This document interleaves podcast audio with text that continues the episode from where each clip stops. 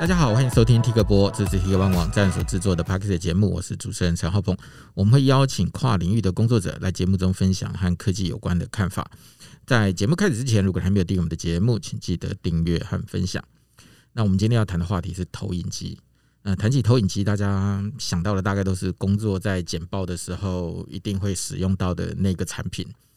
但是其实真正意义上的投影机早在一九六四年就出现了，所以说起来它是一个非常有历史的一个产物。但是投影机现在的情况可不是只能够应用在办公这个场域，投影机也一直在试图攻占每个人的客厅，希望投影机能够变成家用的影音产品。那么现在投影机的发展情况是如何呢？我们今天就请奥图玛投影机亚太品牌行销处资深处长卢思洵 Chris 来跟我们谈一谈投影机的话题。那 Chris 跟大家打个招呼吧。嗨，大家好，我是 Chris。然后我今天是代表这个奥图玛来跟大家介绍一下投影机。我听到奥图玛，大家都知道是谁。呃，他在投影机产业已经是非常的资深，而且非常的有名了。所以今天才才请你们来谈投影机啊。事实上，奥图玛其实我们从两千年就已经就是是自有品牌，所以其实做投影机来说，我们虽然没有算是最最资深的那个，但是以二十多年的历史，很久啦。从我入行就一直入行，大概没多久就就对奥图玛投影机这品牌很有印象了。对，因为奥图玛其实是在我们所有这个竞争品牌里面唯一一个是专注在做投影机的品牌。投影机就像我刚刚讲的一样，投影机是办公设备了，或者起码大家对它的认知都是办公设备。那简报的时候一定要用的。那后来大家一直想要试图去攻占客厅，起码我看这个这个话题应该也有个十多年了。就是就是投影机试图攻占客厅这件事情，应该有十多年的历史了。那现在的情况大概怎么样？我觉得我会这样说。呃，投影机它其实一直以来都是在这个娱乐影音上面，就是很重要的一环。娱乐影音，嗯、对，但是它一直好像是比较小众一点，大家会注意到说，我可以用这个东西来呃增加我的家庭娱乐的那个，嗯、你知道，就是那个呈现效果。所以有一点点算是大部分人不知道，有小但有小部分人非常的了解。我会。谈这个话题，其实也是因为我发现我身边有越来越多的朋友拿投影机来当做是一种大尺寸荧幕展示的工具。就是说，一般人他可能很习惯就是去买买电视，嗯，哦，可能从最早的三十寸、四十二寸，然后现在五十寸、五十五寸啊，有有本事你就继续往上，对不对？六十五寸、八十寸一直往上买。可是我的确有些朋友，他们自己会在家里用投影机来当做一个呃看电视、看电影。我遇过一个更离谱的，甚至他拿它来读书。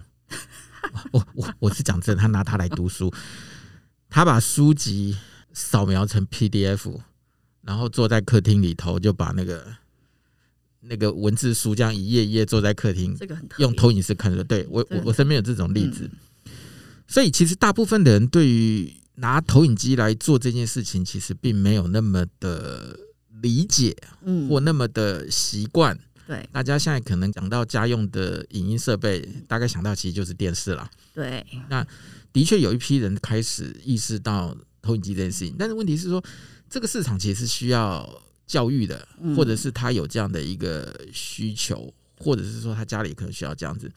那我第一题其实问这个东西，其实是因为说。这个话题讲了十几年了，嗯，那大家现在对这个东西的观念有没有发生某种的改变？有，而且很明显。我这边其实有一个小小的一个这个入门小小资讯，先分享给大家哦。我们现在大家都很喜欢买大荧幕，嗯，就大家现在对大荧幕的那个要求啊，就是非常的高。就算是小小的空间里头，也会希望自己有一个七十寸的荧幕画面。但是其实你知道，这个电视荧幕是这样子，它从八十寸作为一个分水岭，八十寸，八十寸以下的电视选择又多又不贵，嗯嗯嗯，然后八十寸以上就会开始就变得价格就会这样哦，这样往上冲，是，因为它的整个这个 panel 这个东西八十寸上下是两回事嘛，哈。那你知道投影机啊，八十寸是我们的起步价而已。你知道八十寸，就是投出来就是八十寸，对，你投出来就是八十寸，至少对，没有人讨论说，哎，我投影荧幕用八十寸，因为那 有点你知道，就是太基本了。我们八十寸起步价。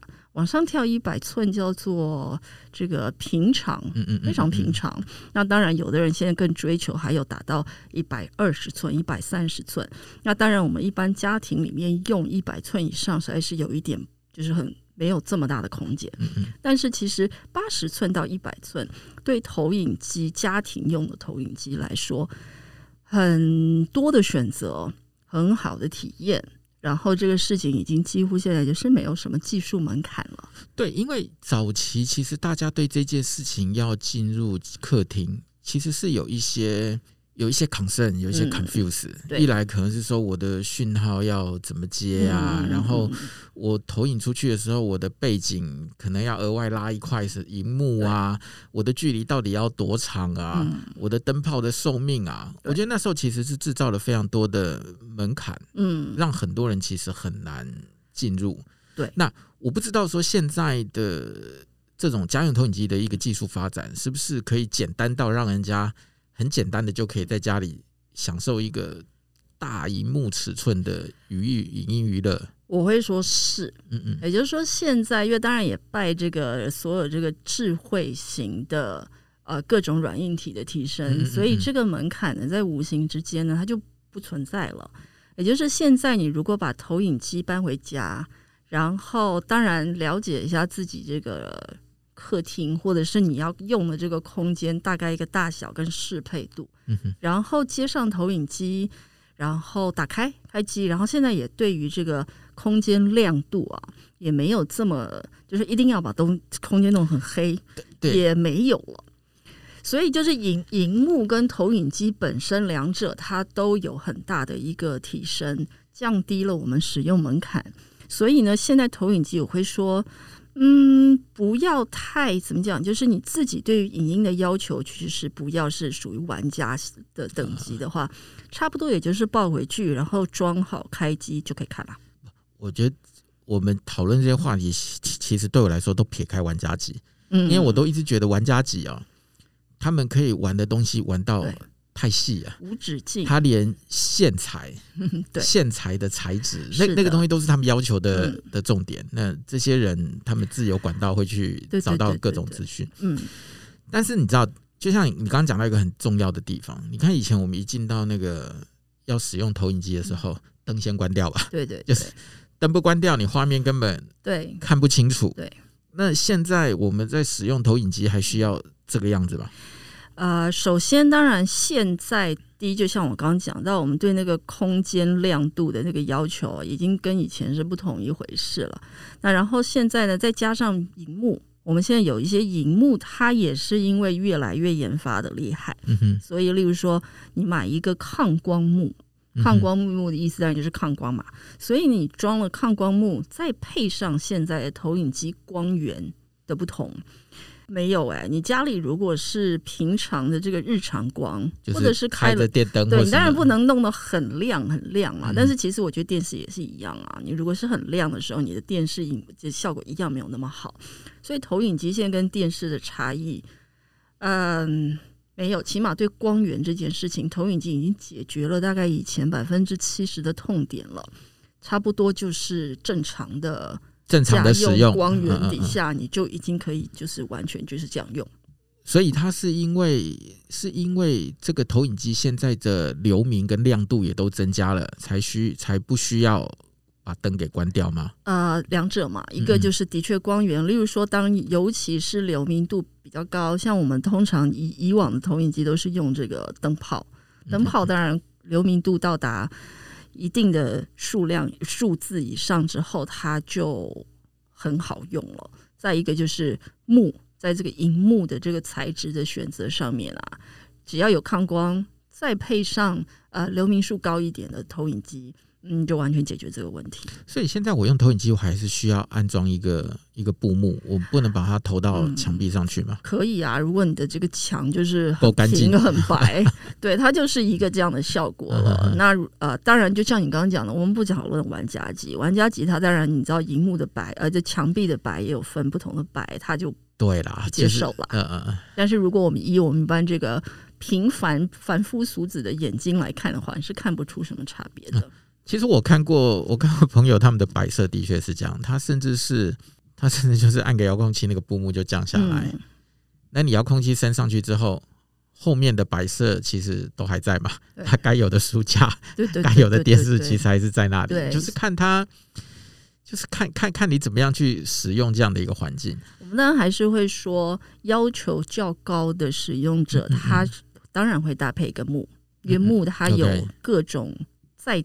加升级的功能，或者体验更好一点。对对对，但是呃，白墙并不会让你觉得说，哎呦，这个不能看，不会的。就回过头来都是你的要求要，对对对，要要多高？是，那你想要更好一点的体验，可能一个布还一一一个布幕还是好一点。对对对，OK。但以前我们常会讨论，就是以前我们每次在杂志上或在媒体上介绍投影机的时候。动不动就会一直在谈流明度、流明度、流明度。那这个东西讲的东西到底是什么？其实流明度就是亮度啊，就是就像我们嗯，如果简单讲，你可以把它当成像灯泡的瓦数吧。嗯嗯嗯嗯。你床头的灯泡就是瓦数低一点咯，客厅的灯泡就瓦数高一点。那有的环境底下，例如说你本身处所处的那个环境，它都不是这么亮。例如说你的卧室。那你的流明度自然其实就不需要那么高了。嗯，那如果你是要在一个比较公共区域，客厅啊或者什么，那灯也亮，人也多，荧幕也大，那你当然就是流明数高一点，你的画质就会比较好嘛。就是互相搭配。对，你想要在亮一点的地方使用投影机，你选择的流明度就要高一点。对，但如果你总是在你你的卧房里头关的乌漆嘛黑的，嗯呃。就不需要挑到极高的流明度。是的，对啊，投影机之前一直想要攻占客厅，那后来还想要去攻占卧室，是，但只是说喊很久了，都不知道现在到底攻占的怎么样啊。其实公占卧室哦，我们不如把它说成是家里的第二个荧幕。哦，对对。那如果以现在以就是有小朋友的家庭来讲的话，第二个荧幕通常因为当然就是给小朋友看嘛。嗯嗯嗯。那小朋友看的时候，我们就非常得要其实顾虑到这个视力的保保护。嗯哼哼哼。那投影机最大跟电视最大的不同，投影机是一个反射光。哦，对对对。对，所以对于小朋友的这个眼睛视力的保护来讲，投影机绝对比电视要保护的好多了，对耶，就是电视其实基本上是直射光，就是电视的光源直接照到眼睛，所以我们一直会谈什么蓝光啊，有的没有的这种话题。对，对耶，投影机其实是把光打到墙壁上再反射出来。对啊，所以你与其说想办法把小朋友从电视前面拉开，那你不如去找一个可以让他比较长时间去看的荧幕。所以他 他用投影机。看卡通或者看电视，其实对眼睛的保护还比较好一点。对啊，父母就可以稍微不要那么担心了啦。其实是啦，这个跟跟我们以前整天在谈的那个电子书阅读器差不多，就是电子书的荧幕其实也是反射的反射光，所以它不像你用平板或手机看的时候，那个光源会直射眼睛。对，就是直射，当然怎么来讲，它都是有点像赤裸裸，毫无保护。那小朋友看电视就是一样的道理。所以，如果你要长时间看电视，用投影机看，搞不好对眼睛的保护还更好一点呢。对，比较对这样的说法，就眼睛其实比较舒服，因为光不是直射的。对，对耶，我之前还从来都没有考虑过这个问题。对，所以对第二家里的第二台，尤其是给小朋友看的来讲，投影机应该其实在这件事情上绝对是赢 OK 电视。对，就是蛮多分的。如果真的要给小朋友看东西的话，对，拿投影机看可能会。对保护视力比较有帮助。对啊，因为它真的是完全不同的一个，你知道，它这个直视跟投射，它就是两件完全不一样的方式。Okay, OK，对，这个以前我从来没想过这个问题。对，有道理，有道理。很高兴今天让大家知道这件事情。嗯，那现在投影机可以投出几寸的画面？你刚刚讲说最低投出去就是八十寸的。那往上其实大家可以投到。如果也一般没有到，就是在更多的呃其他的设备去支援的话，其实大概一百二十寸、一百三十寸，也就是我们一般家用机，所以我们会称它其实当然也有一种是更小型点的投影机。所以我们会说，它其实从六十寸到一百三十寸，就是投影机的一个不需要有太多其他支援，就可以大概做这个 range。就是在一般的、一般的家用的投影机，嗯、基本上大概就是六十寸到一百二、一百三中间。那当然，六十寸跟一百三三十寸，他们用的这个硬体本身当然一定不是同样的啦。就是不是说我可以打六十寸的机器，我也一样扑一下跳到一百三。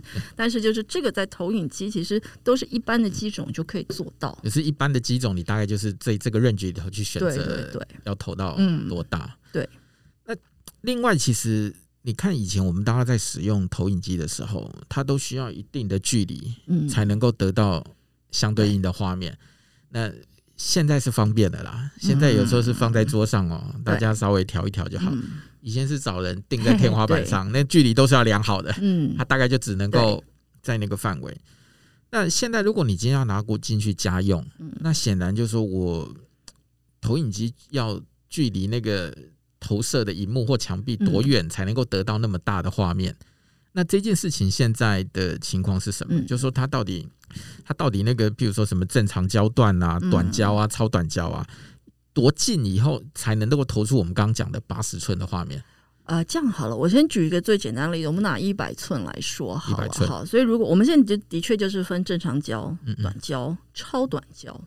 那正常胶其实来讲，就是我们通常看到会架在那个屋顶上的，那个就要量好的。对，但是它通常呢，就以一百寸的话呢，我们我们目前的话，usually 我们大概是两二点六公尺，二点六公尺，对，它的可以打到一百寸，然后是一个画质最理想的一个状态，嗯、大概要二点六。所以对于那个呃客厅的大小来说，但算是蛮深的，二点六就是两百六十公分嘛。其实也。一般般，通常你把它放到天花板上，你就觉得还好了啦，就是连二点六也不算碍事。那通常正常胶的话，就是呃，它其实呃，怎么讲？你只要吊在上面的时候，它的表现都是好的。其实正常会有人去动到它，对，所以你就不太不太容易。你知道说，哎，我今天看是这样，嗯，怎么下一次看变了？不会。所以正常胶其实通常来讲，我们会说。呃，然后它的价位段其实也会比较理想，嗯嗯，因为正常焦的镜头是呃一点三倍的镜头，那所以它的呃技术上面没有那么难，嗯嗯嗯，但是呢，它就是稍微这个距离需要深一点，可以打一百寸。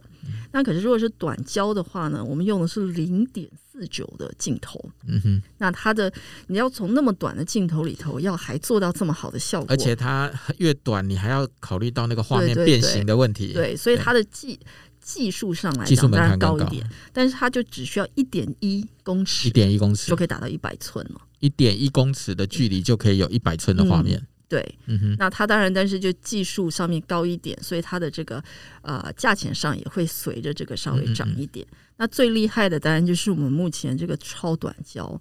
那像我们今年这个大旗舰机，他们就是我们就是主打这个家用超短焦，因为我们的超短焦只需要零点二五公尺，零点二十五公分，对，二十五公分，差不多就是一个这个手臂的这个 长度，然后几乎大概是贴墙放了。就是二十五公分可以打出一百寸的画面，OK？对对对，所以很吓人。对，超短焦，所以有很多人就是它，也就是你平常大概一个电视柜那样子的位置，你放一台投影机，然后就离墙短短二十五公分，一百寸。其实二十五公分大家很容易理解啦，现在外面文具店卖的一一把尺大概 三十公分，对对对，所以比差不多拿一把三十公分，比那一把尺还要再短一点点，就打一百寸了。嗯哼哼，所以当你如果家里就是有一面这样子的墙，然后你只要贴墙放一台这个超短焦焦距的这个投影机，一百寸就超级简单就打出来了。OK。所以现在其实已经不像以前那样需要很长的距离才能够得到很大的画面。呃，应该说现在当然还是有这样的投影机，但是你有就更多的选择，已经有很多对更好的技术了。对对对，你的选择变多了啦。所以你可以视你家里的情况，嗯，挑选，或者是有时候其实也不是情况啦，有时候就是。觉得这么做很酷啊。而且因为超短焦有一个特色，超超短焦的机器大部分就是都可以搬来搬去。因为小吗？嗯，不是，因为它是，oh, okay. 因为它超短焦，所以其实呢，你也不用加到天花板上去了，你也不用固定它的位置了。Oh, 你，你今天想要在客厅看，你就在客厅看；你今天想要去其他地方，你就搬去其他地方。对，对，而且通常因为像超短焦类的机器，我们都会配备这个等于是自动对焦这功能，所以你只要放下去，你也不用怕说我不会调教这件事情，嗯、放好放稳，开机。他就帮你自己自己把那个画面调好。其实我刚想到很小的那件事情是露营啦，嗯，就是我听到很多的朋友露营的时候也带小型投影机出去，然后要么在那边看 Netflix，要么在那边打电动，嗯，所以现在也有这么小的投影机可以带去露营地。做这些事，应该是说，其实小型的投影机它一直都存在嘛。嗯嗯，但是后来近近几年被这个露营爱好组啊发扬光大，对，拿来这样子用，那非常聪明。因为其实呢，其实我们都以为说露营好像要比较简便，是没有发现很多露营，我们有很多这个呃投影，就是我们投影机老客户了，他有时候跟我们。我们有时候发表会的时候，他就跟我们聊一聊，他们是连发电机都带去露营的，所以其实是不是一定用小机器，倒不一定，但是能够搬来搬去是很重要。因为前两集、前三集，嗯，我才采访一个很会露营的人，嗯，我那时候一直问他说：“哎，露营出去就是要听虫鸣鸟叫，你们带这些东西干嘛？”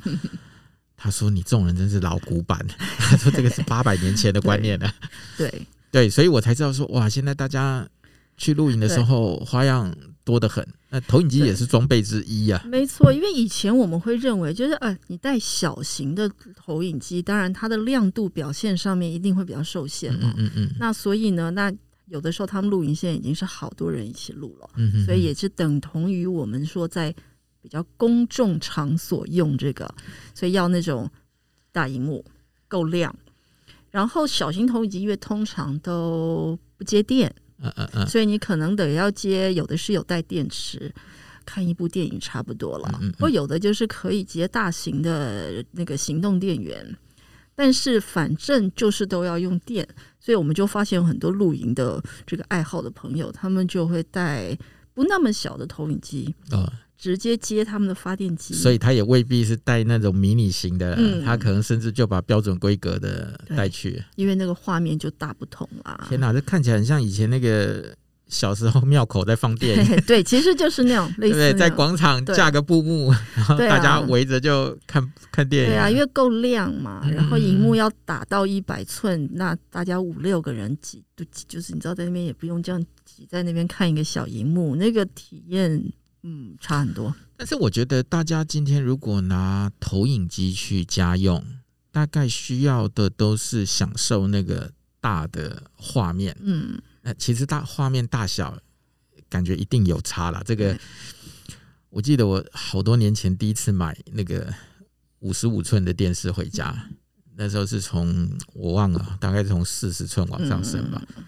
拆开来的时候，哇，第一个反应都是哇，好大。好大看个两个礼拜、三个礼拜之后，大家也不觉得那有，嗯，那那有多大，就觉得说好像画面至少应该要要这么大，嗯，所以大家就开始在嚷嚷着说，那下次电视坏了要再去买一台，对，更大的，所以让画面越来越大，那种感觉体验一定是不一样。不然你去电影院看电影干嘛？你在家对对看电视就好了。嗯，但是除一有一些人除了拿大荧大荧幕，它除了拿来看电视之外，很多人其实也是拿来打电动，是，就是一个好大的画面，然后呃，大家 PK 啊，对不对？嗯、但是你知道打现在打讲到电竞这件事情，它通常考量到的东西都是快速的反应时间，嗯、有时候大家在那边砍砍杀杀，一个那个画面的留影啊、那个啊，大家都是受不了的。嗯，那这件事情现在用。投影机是可以解决的嘛？就是说，投影机可以支援这种画面需要快速反应的这种电竞游戏吗？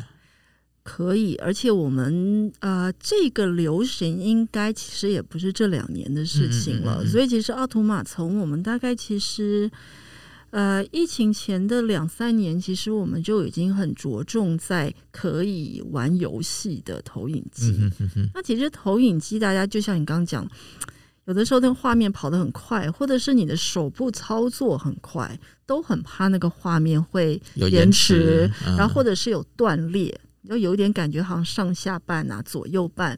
断开了，那所以其实我们本来其实从第一代大概约莫是二零一八年的时候，我们其实就已经有第一代很成熟的有这个叫做 gaming mode，游戏的模式的这个呃画面了，你可以调到那边，然后它在例如说对比上面的处理非常的好，因为其实游戏你要看到细节嘛，所以就怕就最怕就是在暗部的地方细节看不到。那你用这个大荧幕打游戏，就完全失去那个你知道那个过瘾的感觉。对。那我们在 Gaming Mode 的那个你，就是我们在第一等于是第一代推出来这个有 Gaming Mode 的时候，已经把这个部分处理得很好了。那后来接下来的这些年呢，研发速度当然越来越快啊。所以呃，像你刚刚讲的，像这 Input Lag 这种延迟，我们现在其实就是处理到已经就是呃肉眼是没有感觉的了。就是它在，然后再来的话，就是我们有一个我们自己的一个叫做 Smooth Motion，就是去让你在手部操作很快的时候，你的画面是没有断裂感的。然后 Input Lag 就是针对你这个，你知道，就是画面很快速的在变、在跑的时候呢，你不会有 lag 的感觉。总就是即时战略最长。最常看的啦，整个画面一堆爆炸人，一堆动来动去，对对对，互相攻城略地。所以如果你只要其实有一点 lag，你的感觉是很明显的哦。就是人家讲说什么零点几啊的 lag，其实还是很明显。嗯嗯嗯嗯，那所以其实专门提供给啊游戏使用的投影机，就是这两件事情是需要处理到非常完善，嗯，才不会让玩家觉得很痛苦。所以。你的意思是说，现在拿投影机，即使去打这种很激烈的即时战略电竞，其实都是 OK 的。对，它是可呃，其实因为它有一个大原理是，其实这些很 fancy、很豪华、细节很多的游戏，它的资料量处理的资料量很大。嗯嗯嗯。那所以我们目前可以支持到两百四十赫兹，意思就是我有这么大的容量去处理很大的资料。所以它在处理当中不会产生延迟，画面上自然也就很流畅。你看，像这么多年了，电竞已经变成是一个很大的产业，嗯、所有的科技厂商哇，电竞主机、电竞滑鼠、电竞键盘、电竞耳机，就是你大概喊得出来的就都，都有电竞、电竞、电竞。但是之前比较少听到把投影机拿出来当做电竞的、嗯、的这个主打的的的需求。但是显然，它听起来又 make sense 啊，就是大画面，对对不对？然后，如果你刚刚还还短焦，嗯，你躲在自己房间都可以打得很过瘾的。对，所以其实，因为其实画面就像你刚前面有提到，因为人呐、啊，对于这个大画面的追求，其实是越来越大。然后，你想要越来越大的那个画面的需求，会时间越来越短。我看完五十五寸，我就想要七十寸了；看完七十寸，我就一路想要往上。所以，对投影机来说，应该算是这是终于这个投影机可以真正让大众感受到，呃，投影机到底有在大画面上有多好用。就是终于轮到我们的年代是来临，就投影机可以跟你知道，可以跟电视有一个很大的区别。但是，其实如果谈到影音设影音设备，嗯，那大概我们。这两年大概很难逃脱四 K，对。四 K 这个字眼哦，就是一开始四 K 电视，然后呢，现在手机都四 K 了，嗯，拍出来的影片也都四 K，或者号称四 K 啦。但在投影机上面，市面上我看市面上的四 K 投影机，大概其实有两种解析度，嗯，那它一一一一种是三八四零乘以二一六零嘛，那一种是四零九六乘以二二二一六零，那这两种其实差别在什么地方？其实这是两种技术的演算法不同，像我们是 DLP 的，所以我们用的其实就是这个第一个这个三八四零乘二一六零出来的像素。那另外一个就是，例如说像这个代表就是 Epson。他们是三 LCD 阵营，所以他们的计算基准出来呢，就是会变成这个四零九六跟二一六零，然后出来的像素。但这两个像素其实虽然算出来的数字略有不同，但是基本上是完全一样的东西。它就只是基准与技术上的不同。OK，所以对于使用者来说，其实体验也完全一样。对。所以你你大概就看到四 K，也不用再纠结它的 对。它的那个数字，因为其实四 K 它是来自于你自己在制作影片的时候是用这样子的基基准去制作影片，然后你的硬体可以去解读这个这个像素，所以其实呃硬体只要但凡其实它有四 K 解这个四 K 像素的这个这个这一个功能达到这个水平。你就已经可以享受这个啦，所以它这个对你说要去挑这个硬体上面的这些数字，我觉得其实嗯，除非就是撇除掉我们没有要谈的特殊玩家，一般的使用者真的看不出来这个差异。但是其实你知道，现在讲四 K 哦，起码对我个人来说还不是那么有感啊，因为现在的四 K 内容实在是太少了。对，那就算有四 K 的内容，光是储存啊。传输啊，其实都还不到非常普及跟主流的这个阶段，所以我觉得现在四 K 是个议题没错啦，但是我觉得其实都还没有真正进入到嗯。大家的生活当中。对，当然只是说因为有这种规格，我们大家还是稍微得聊一下。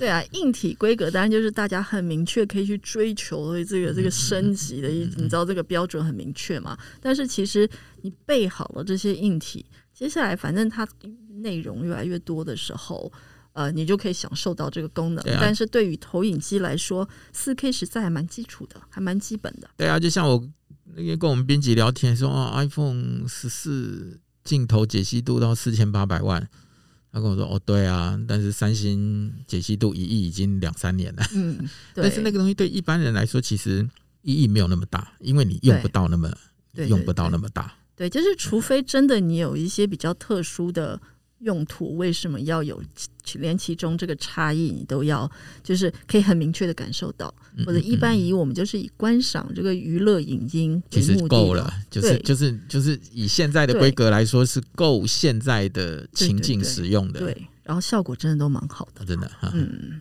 我我是不知道我朋友家那一台是不是四 K 的嘛，改天去体验一下，或者是因为我们现在其实看书真的是很很神奇。对，因为我们现在连接是蛮初阶的机型，都已经有四 K 的这个选项在里头了，低阶的也有了。对对对。哎，那以前其实投影机还有一个很让人家 会。就是你知道会犹豫要不要下手的原因，其实是灯泡。我觉得灯泡这件事情是对跨不过去的一个门槛，因为以前总是刚你说哦，以前那种传统的投影的灯泡，对不对？它是用超高压的汞灯泡啊、氦气灯啊，对，很亮，但是呢，使用寿命呢就四千个小时、六千个小时。好啦，那你们可能就整天。灯泡是个是个议题，是消耗品，而且啊、呃，要换灯泡的时候，你都会有一点点吃惊，说哦，这成本原来不低。而且这个还不是你去电器行买个灯泡就可以解决的，那个还是要嗯。很特殊的灯泡。所以后来的投影机也有人用 LED 的光源，但那很大的问题就是就不亮啊，就是不够亮啊。那现在还有。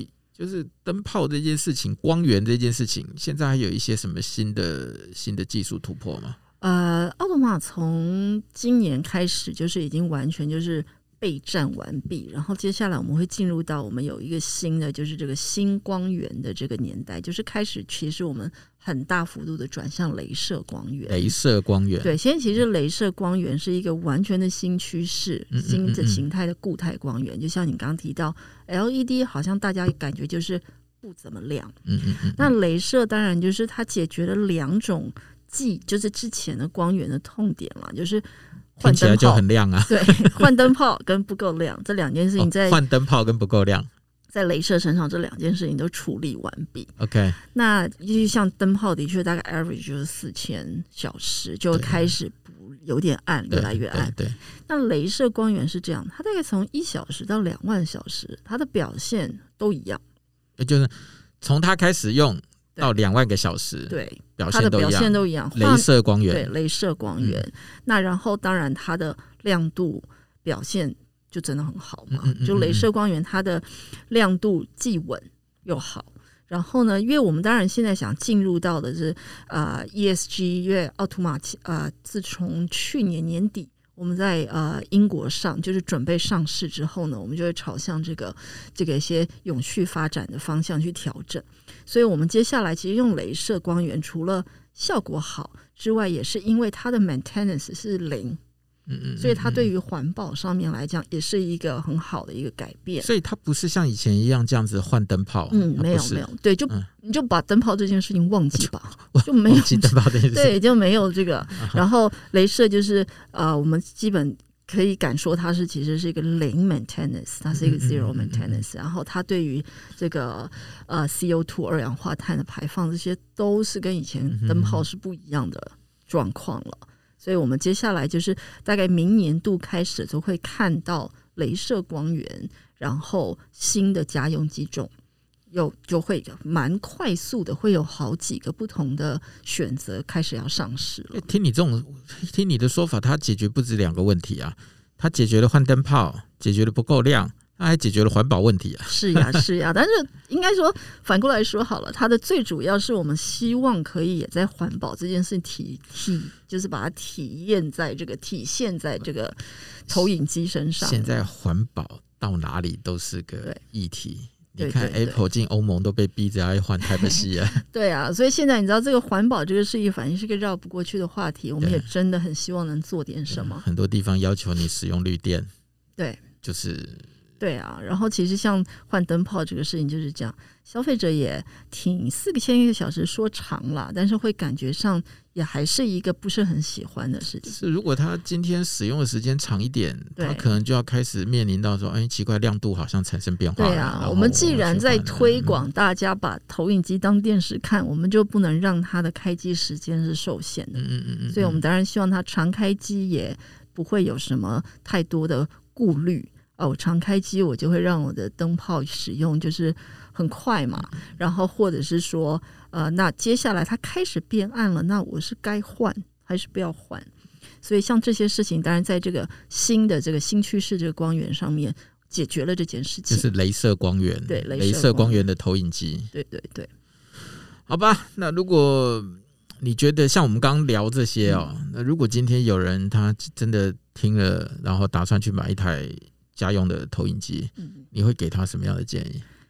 我觉得，当然，第一就是家用的投影机呢，它如果你很爱看电影啊，嗯嗯然后当然打 game 也是一个很好的选择，可以去尝试看看。其实投影机跟电视或者是这个荧幕有什么不同？因为呢，它我们就是朝向这个目标去做这些新的。